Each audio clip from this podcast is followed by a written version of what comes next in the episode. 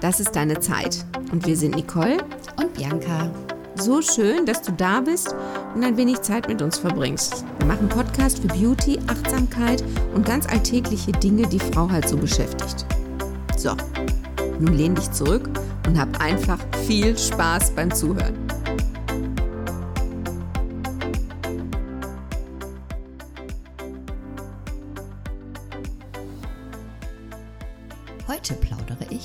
Mit der Nicole aus meinem kleinen Nähkästchen. Genau, heute ähm, stelle ich der Bianca mal ganz viele Fragen. Ähm, wie ihr wisst, ist die Bianca nicht nur eine hervorragende Friseurmeisterin, Friseurin, die schon so viele Jahre ähm, die tollsten Frisurenkreationen und was weiß ich noch alles gezaubert hat, sondern die hat ja auch vor einigen Jahren. Fünf, vor fünf. fünf Jahre. In Worten fünf. Nochmal eine Ausbildung. Ach so, nee, das ist ja noch länger her. Ach so. Dann es, war, es war 2014. Okay, also 2014. Vor sieben Jahren. Hat sie nochmal eine Ausbildung gemacht. Und zwar zur, sag du das? Heilpraktikerin, Heilpraktikerin für Psychotherapie. Okay, wie bist du darauf gekommen? Ja, es gab mehrere Ansätze. Es war, also A hatte ich eine schwierige Beziehung zu dem Zeitpunkt und ich befand mich selbst in einer Krise und habe mir Hilfe bei einem Coach geholt. Mhm. Das war der erste Ansatz und da habe ich das erste Mal überhaupt angesetzt, über Selbstreflexion nachzudenken oder Persönlichkeitseigenschaften. Ähm, er hat mir damals sehr geholfen und dann war ich irgendwann angefixt mit dem Thema. Das war das der eine Grund. Der andere Grund war, ich weiß nicht, ob du das kennst, als Friseurin, du wirst ja wirklich mit vielen Lebenssituationen und von Problemen von Kunden oder Kundinnen konfrontiert. Mhm. Und ich bin ein sehr lösungsorientierter Mensch und dachte, ich müsste jetzt jedem helfen und dem meine Idee, Lösung, Ratschlag an die Hand zu geben, bevor ich die Ausbildung gemacht habe. Und ich kann mich erinnern, dann sagt jemand, ah nee, das geht bei mir nicht, das habe ich schon probiert. Nee, dann kennen Sie meine Mutter, Vater, Mann, Kinder. Also die kannte ich ja dann alle nicht und darum war das, was ich als Lösungsidee hatte, wurde überhaupt nicht angenommen. Und dann kann ich mich erinnern, irgendwann war ich bockig, ne? Weil da habe ich gedacht, ja, warum erzählt ihr mir das denn dann? Wenn ich euch gar nicht helfen soll oder wenn ihr euch nicht helfen lassen wollt. Und dann bin ich irgendwann an diese Ausbildung geraten. Es ist ja nichts zufällig. Mhm. Ich habe gegoogelt und habe überlegt, was könntest du denn noch machen? Und habe diese Ausbildung gefunden und habe ich gedacht, ja, das machst du jetzt mal. Und in erster Linie habe ich die, glaube ich, für mich alleine gemacht, weil ich noch so sehr wund nach dieser Beziehung war. Also ich fühlte mich so körperlich so wund, so wenn was nicht funktioniert, wenn, wenn dein Weg hm, etwas holprig ist, wenn du Federn gelassen hast. Ja. So. Und ähm, in erster Linie habe ich es für mich gemacht. Ich hatte noch gar keine Idee danach, ob ich mich selbstständig machen wollte oder nicht.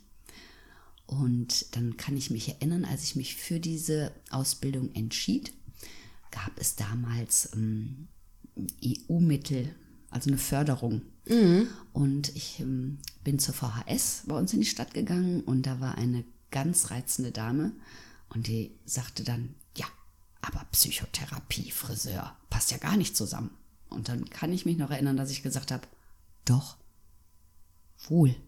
Das passt sehr wohl zusammen, weil ich ja genau in diesem Job, in diesem Bereich, ich hatte so eine Grenze. Ich hatte das Gefühl, ich konnte gar nicht meine Kunden richtig wahrnehmen oder denen behilflich genug sein. Heute weiß ich es alles besser, weil jeder muss auf seine eigene Lösung kommen. Das wusste ich aber damals ja alles nicht. Mhm. Ja, und dann habe ich die Ausbildung gemacht. Das ging über zwei Jahre. Und dann habe ich mich vor fünf Jahren mit der Praxis selbstständig gemacht. Und wie sieht, wie müssen wir unseren Praxisalltag bei dir vorstellen? Was, was sind deine Klienten? Was, ähm, was machst du alles in der Praxis? Ähm, also, was mir ganz wichtig ist, jetzt auch dir, liebe Zuhörerin, zu sagen, solltest du irgendwann Hilfe von außen haben wollen, dann trau dich das. Es ist leider immer noch so, dass so ein komisches, irgendwas schwingt damit. Ach, du gehst zu einem Coach, du gehst zum Therapeuten. Manchmal scheint das noch sehr verrucht oder nicht angemessen zu sein. Ich kann das gar nicht mhm. erklären. Ich habe bei manchen das Gefühl, die machen das so heimlich, weil sie merken, sie brauchen Hilfe. Manche stehen absolut dazu und ganz viele sind furchtbar aufgeregt beim ersten Mal. Ja. Ähm, Glaube ich. Ja, und dann sagen die, ach, ich habe mich eigentlich vorbereitet und ich weiß gar nicht, was ich ihnen sagen soll. Und also da erstmal keine Panik. Mir fallen schon die richtigen Fragen ein. also die Leute kommen zu mir und ich mache immer erst ein kostenloses Erstgespräch. Einfach um sich kennenzulernen. Um zu gucken, passt man überhaupt zueinander. Mm. Es gibt ja Menschen, na, da kann man halt nicht so gut mit. Ja, genau. Und das müsste ja stimmen, ne? so als muss, Genau, und das muss auf beiden Seiten stimmen. Und nach dieser ersten Stunde, dann sage ich, wie sieht's aus? Wollen wir den Weg gemeinsam gehen? Können Sie es jetzt entscheiden oder wollen Sie eine Nacht drüber schlafen? Und die, die sich für sofort und weitermachen entscheiden, die sagen es auch sofort. Nee, nee, alles gut und nee, möchte ich gerne machen. Ja, und dann fängt, nee, Arbeit hört sich jetzt so blöd an. Und dann, ich nenne es immer, es ist so ein ich stelle mir immer vor, auf dem Lebensweg der Person, die da vor mir sitzt, liegen viele Steine. Große Steine, kleine Steine, Kieselsteine. Und die versperren so ein bisschen den Weg. Oder so, sind so ein bisschen im Weg. Und diese Kieselsteine oder diese großen Brocken, die räumen wir weg.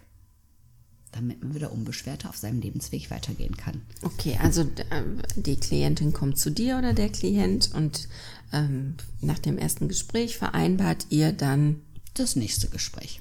Also ist, meistens ist es so der Abstand von 14 Tagen mhm. und man kann nicht sagen, wie lange es dauert. Also ich hatte welche, die waren viermal da und haben gesagt, boah, jetzt habe ich es gescheckt, was hier überhaupt los ist. Mhm. Andere sind ein Jahr da.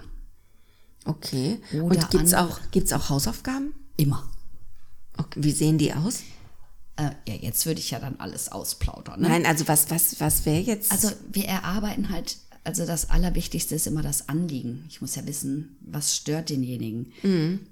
Es kann ja sein, dass das, was ich sehe, meinen Klienten überhaupt nicht interessiert. Der hat eine andere Sicht ja auf sein Problem, als ich das habe. Und dann wird erstmal geguckt, wo liegt die Problematik. Und die Hausaufgaben richten sich danach, was für eine Problematik einfach vorherrscht. Also wenn es zum Beispiel um, um Krisen geht, dann geht es mir immer erstmal um die Bestärkung meines Klienten, meiner Klientin. Mhm. Also erstmal, dass sie so sich wieder sicherer und sich selbst annehmen können. Das stärkt halt zuerst in einer Krise und danach wähle ich die Hausaufgaben aus. Könnten denn auch zum Beispiel Paare in deine Sprechstunde kommen? Ja, das habe ich auch mal bei einem mir sehr nahestehenden Paar gemacht. Ähm, da muss ich sagen, da würde ich, da würde ich aber an andere Menschen verweisen, die da eine zusätzliche Ausbildung haben. Also mit dem Paar ging das gut, weil ich beide gut kannte und sich beide darauf eingelassen haben, zusammen zu mir zu kommen.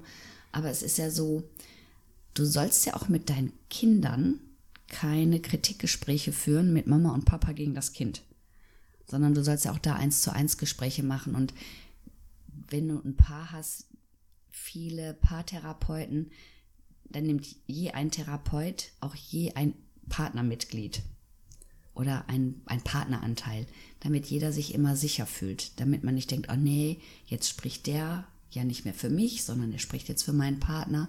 Also, dass jeder auch seinen eigenen Therapeuten in einem Gespräch zusammen haben.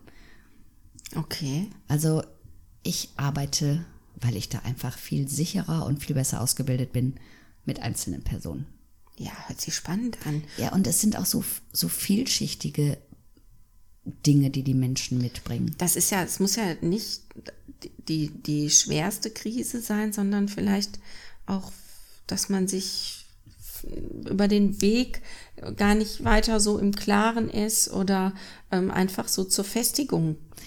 Oder auch, wenn ich eine Entscheidung habe, die mir schwer fällt, also eine anstehende Entscheidung, was weiß ich, wo ich nicht weiß, ähm, soll ich jetzt den Job annehmen oder nicht, soll ich ein Studium machen oder nicht? Ich habe auch viele junge Leute bei mir, die also jetzt gerade in dieser Corona-Zeit, denen ist ja ganz viel weggefallen.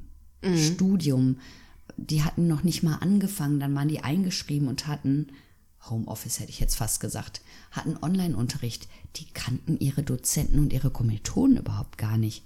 Oder hatten noch gar keine Entscheidung getroffen, was mache ich denn jetzt, studieren oder Ausbildung? Ja, genau. Und manchmal ist das ja ganz gut, wenn jemand ähm, völlig unbeteiligt ist, ähm, da mal einen Blick drauf wirft und äh, möglicherweise eine neue Ecke aufweist, in die man noch gar nicht geguckt hat. Darum, das ist das, was mir so am Herzen liegt. Also einen Perspektivwechsel anbieten. Weil wenn wir ja ein Thema haben, mit dem wir uns beschäftigen, wir gucken ja immer mit dem gleichen Auge aus der gleichen Position auf das Problem. Und ich lade quasi im Coaching die Menschen ein, den Blickwinkel zu verändern, mal von oben drauf zu gucken, mal aus einer anderen Position drauf zu gucken. Und da kommen ganz viele spannende Dinge natürlich auch bei raus, ne? Ja, glaube ich. Und ich bin ein Freund davon, erstmal sich selber kennenzulernen. Wir setzen uns doch überhaupt nicht mit uns auseinander. Unsere eigenen Werte zu erkennen, unsere Stärken zu erkennen. Kannst du dich noch erinnern? Und das ist so eine schöne Überleitung. Früher in unserem Friseurjob, da ging es immer darum, wenn du eine Schwäche hattest, wurde alles dafür getan, die Schwäche wegzumachen. Ne? Dann musstest du so lange, weiß ich nicht, ich habe so ungerne Herrenhaarschnitte gemacht. Und dann musste ich immer Herrenhaarschnitte machen, weil, ja, konnte ich ja nicht, dann mach das mal. Und ich finde es heute viel wichtiger, die Stärken eines Menschen rauszufinden und die noch mehr zu stärken. Warum soll man sich mit unseren Schwächen befassen? Nein, stärke die Stärken. Dein Talent, da wo du gut drin bist, mach das doch noch stärker. Ja, gut. Weil du kannst ja auch nicht von einer Giraffe verlangen, dass die jetzt 100 Meter Schwimmen macht. Da kommt keine Menschenseele drauf. Die Giraffe wahrscheinlich auch nicht. Nee, die wird einfach da gelassen, wo sie ist. Warum sollen wir, wenn wir sprachlich total gut drauf sind, warum sollen wir Mathe machen? Hauptsache, wir kennen jemanden, der das kann, oder? Genau, man muss immer wissen, wer. Genau, muss nur Telefonjoker parat Aber haben. das ist jetzt ja nicht ähm, so, weil du eben gesagt hast, das ist auch so ein bisschen äh, oder hat so einen komischen Beigeschmack, man geht zum Therapeuten, sondern man muss ja vielleicht nochmal ganz klar sagen, es ist nicht nur, wenn der Mensch in der Krise ist, sondern wenn er generell ähm, mal, wie du gerade gesagt hast, einen Perspektivwechsel braucht. Und wer da interessiert ist, der kann vielleicht auch dich erstmal so anschreiben oder Immer. wie? Also ich habe eine E-Mail-Adresse tatsächlich. ich habe auch eine Website und da kann man gerne drin stöbern. Ja, Drin. Man kann in der Website stö stöbern. drin, Ich, wei- ich drinnen. weiß nicht, das drinnen. Man kann sich die mal andrücken. Drauf. So. Und da erzähle ich ein bisschen, da erzähle ich ein bisschen über mich und man kann auch sehen, was für unterschiedliche Dinge ich mache. Ich bin also auch Burnout-Beraterin. Also wer da in einem Burnout, wer sich da gefährdet fühlt, kann sich auch gerne melden. Und ähm, Hypnose. Ich habe auch eine Hypnose-Ausbildung. Ich habe mir jetzt lange überlegt, ob ich das sagen soll, weil Hypnose, da haben viele Ich, Schiss vor. ich ganz weit vorne. Ja, ja. Es gibt viele, die haben da Angst vor. Und ich muss mal eben beruhigen. Ähm, nein, ich kann nicht Hypnose machen, wenn das einer nicht möchte und das würde ich niemals tun. Das verbietet mir mein Berufsethos. Also wenn einer Bock auf Hypnose hat und das gerne erleben möchte, dann mache ich das und wenn nicht, dann nicht. Also ich finde, da sollten wir nochmal einen Podcast drüber machen. Einen separaten? Ja. Okay. Hypnose finde ich ist ein ganz spannendes Thema. Aber sie hat total Schiss davor. Ich ja, total. War also wirklich mega. Und ich wäre jetzt auch interessiert, ob es viele von unseren Zuhörern ähnlich geht. Dann machen wir das nächste Mal in Hypnose. Wenn ich, man, manchmal sieht man ja so, ha, so Zauberer und Magier, die dann auch Hypnose machen und die schnipsen mit den Fingern und dann fallen die Menschen um. Ich würde mich niemals, niemals freiwillig in so einer Sendung melden. Aber jetzt wirfst, jetzt wirfst du natürlich zwei Dinge durcheinander. Jetzt mal ganz ehrlich. Also A ist das eine Showhypnose. Und jetzt mal ganz ehrlich, was habe ich davon, wenn ich Schnipp mache und der ist weg? Ich will ja was erfahren. Wir wollen ja was erarbeiten. Und wenn ich Schnipp mache und der ist weg, hilft der Mensch mir nicht mehr.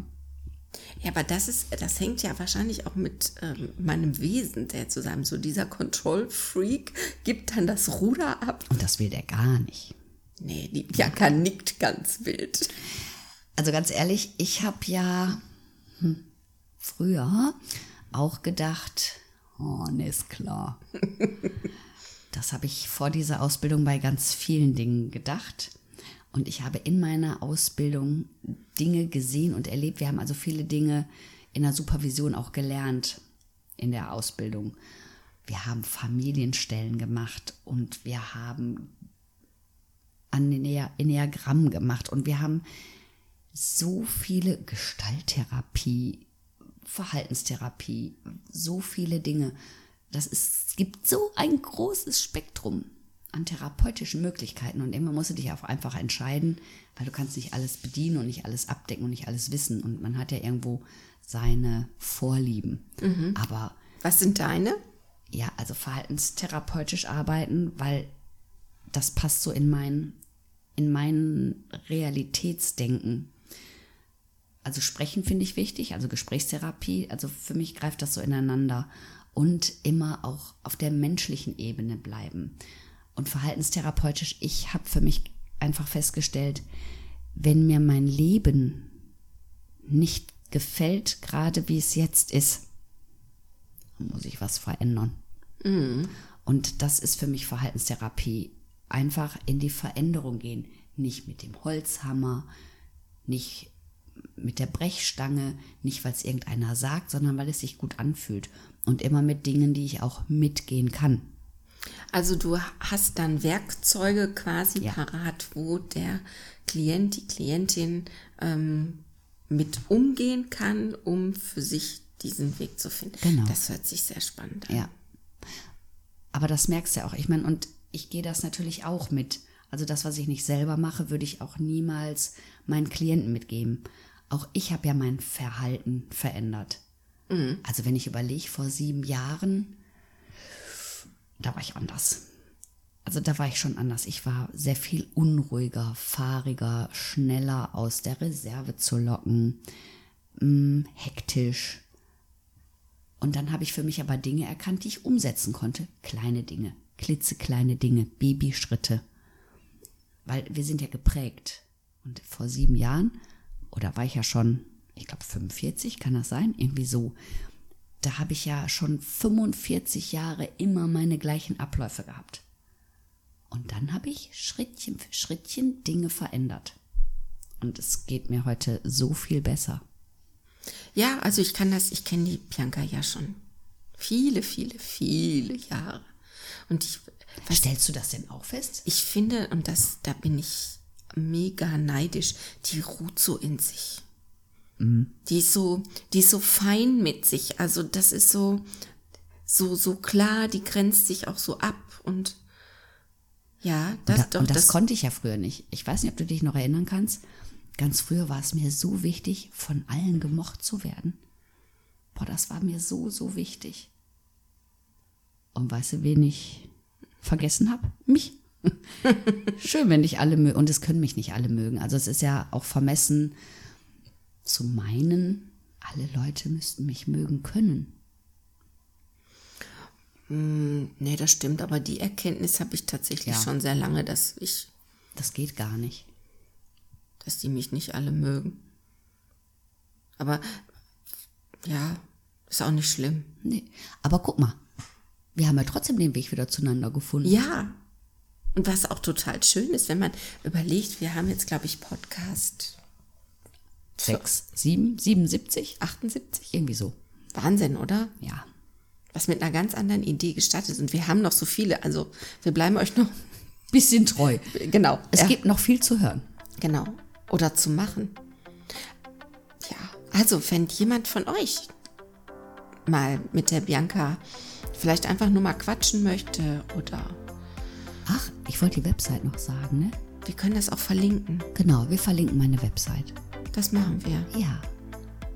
Und sonst findet ihr uns und unseren Podcast auf das ist deine Zeit.de bei Facebook und Instagram. Wir freuen uns auf dich. Und habt keine Angst. Los, zögert nicht. Meldet Nein. euch. Genau. Und such dir Hilfe, wenn du sie brauchst. Macht's gut und passt auf euch auf. Tschüss. Tschüss.